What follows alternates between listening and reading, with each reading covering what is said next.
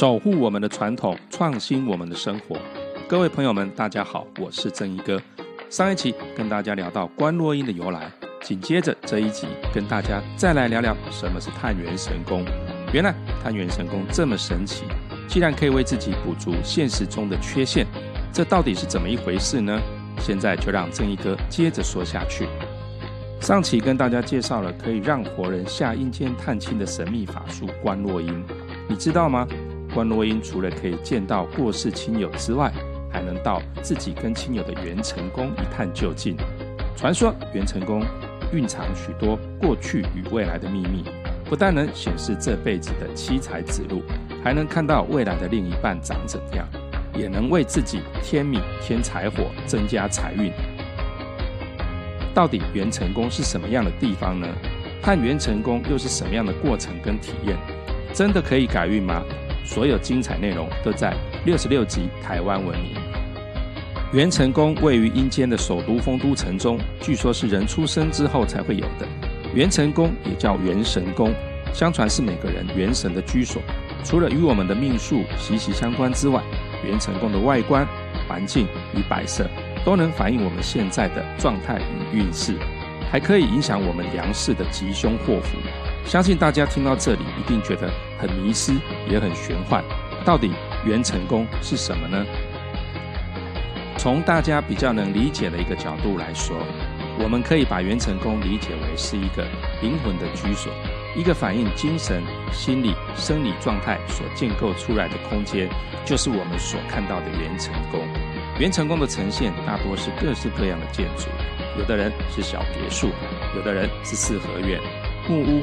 寺庙也有人的元成功是雕梁画栋的宫殿，随着每个人日常生活言行举止的善恶、背景、智慧、修为与运势，元成功都会有所不同，而有所谓的福报功德优劣与运势好坏的差别。下面就来介绍元成功各个布局与摆设所象征的意义。元成功的建筑风格与布局。元成功的外观建筑风格可以看出主人外在秉性与工作事业的类别，而元成功的建筑格局大小则代表着主人的资产、事业规模与福报。如乐善好施又事业发达的人，元成功可能就是一栋高楼大厦，或者是一座四进五进以上的四合院。如果主人较为传统守旧，则建筑也比较传统。相对于四合院来说，如果元成功是一座草屋，那就代表这个人过去没有积福，现世也没有行善，所以福报不好。如果房屋有破损甚至倾斜，则是现世主人现在处于低潮，运势很不好的状态，如重伤生病、面临破产、穷困潦倒，甚至面临死亡。客厅。客厅是人们会客的地方，也是全家人聚在一起的主要场所，所以元成功的客厅就显示着主人的前途与贵人以及家运。如果暗暗的，就代表前途不明；又脏又旧，则是家运不好，而且还代表没有贵人，事业没有发展。如果墙角出现蜘蛛网或有不明黑影，就代表家里现在可能有鬼魅的问题。神位。另外，很多人元成功的客厅都会出现神位，但也不是必然。元成功神桌上面的神像，有可能是自己平时喜欢参拜的神佛，或是家族祭拜多年的神明。也有人探元成时看到是自己不认识的神，据说会出现在元成功的神佛都可视为守护神。同时，元成功的神位也显示着主人的精气神，比方说神位洁净明亮。并且供着香烛、银灯、贡品，那就是最好的状态。流年簿，据说在元神宫神位的供桌或者抽屉里，有一本写着自己过去与未来的书，也或者是一面铜镜。有缘的人就可从中看见自己的过去与未来。名作家三毛就曾经翻开过自己的流年簿，看到自己这辈子将会写下二十三本书。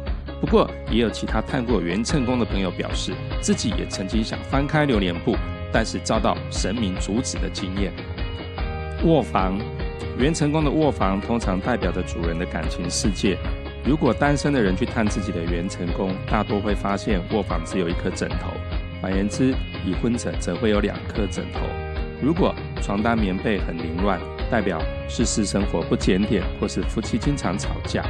卧房的窗户是打开的，那叫做外缘，那就显示主人可能在外面还有其他对象或者其他发展的机会。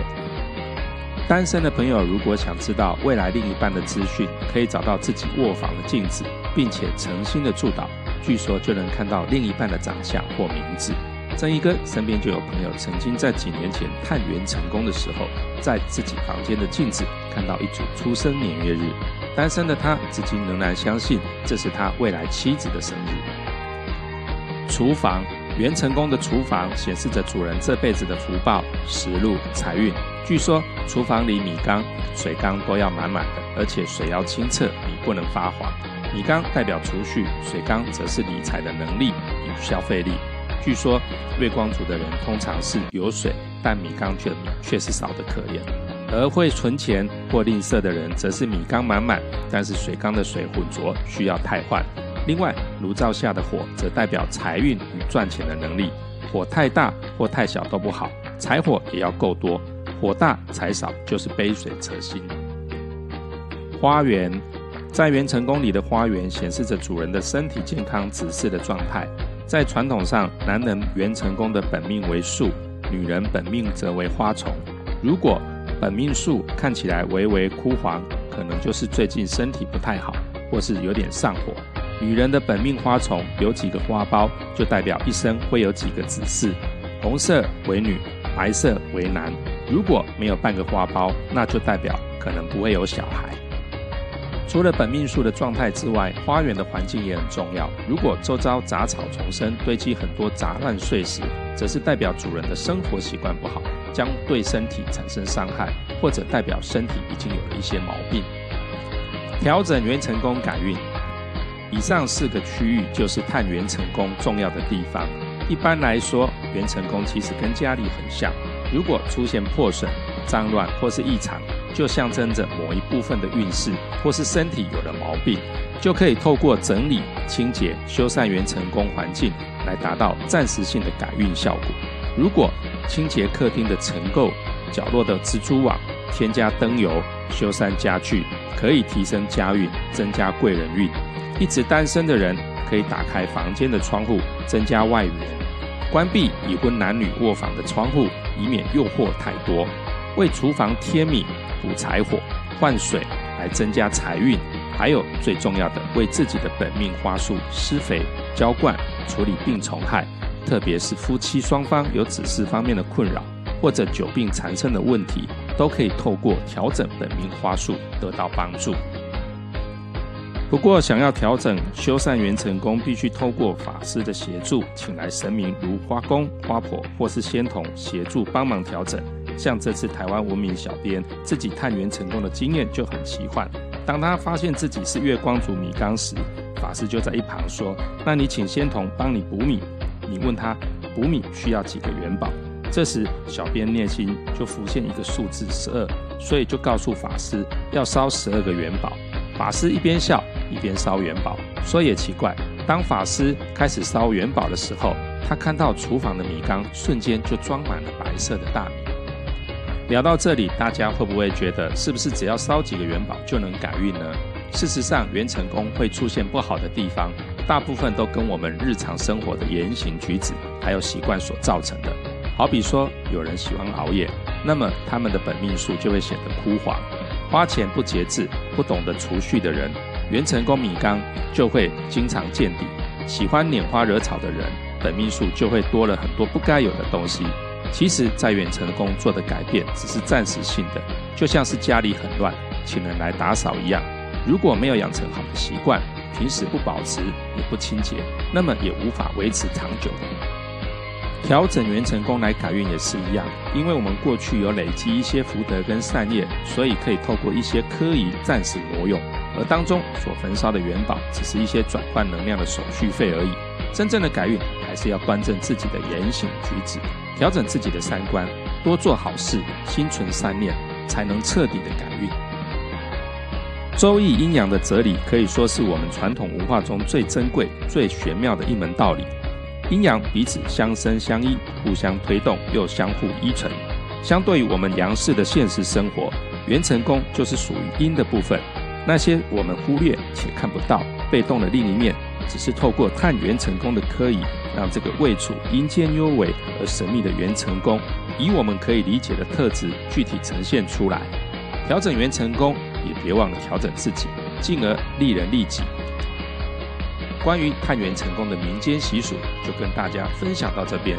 如果有机会，大家不妨也试着去探探自己的元成功，将有缺陷的地方好好补足，让自己变得更好。因为只有这样，才不会辜负探元成功科仪真正的用意。这一集听完，是不是也激起你内心的好奇与渴望呢？如果你也想探探自己的元神功，欢迎在下方留言给正义哥。对了，千万记得。动动您的手指头，开启小铃铛，按赞追踪，分享台湾文明，当我们的坚强后盾。如果您有新奇有趣的民俗文化题材分享，欢迎留言给我们，我们下期见。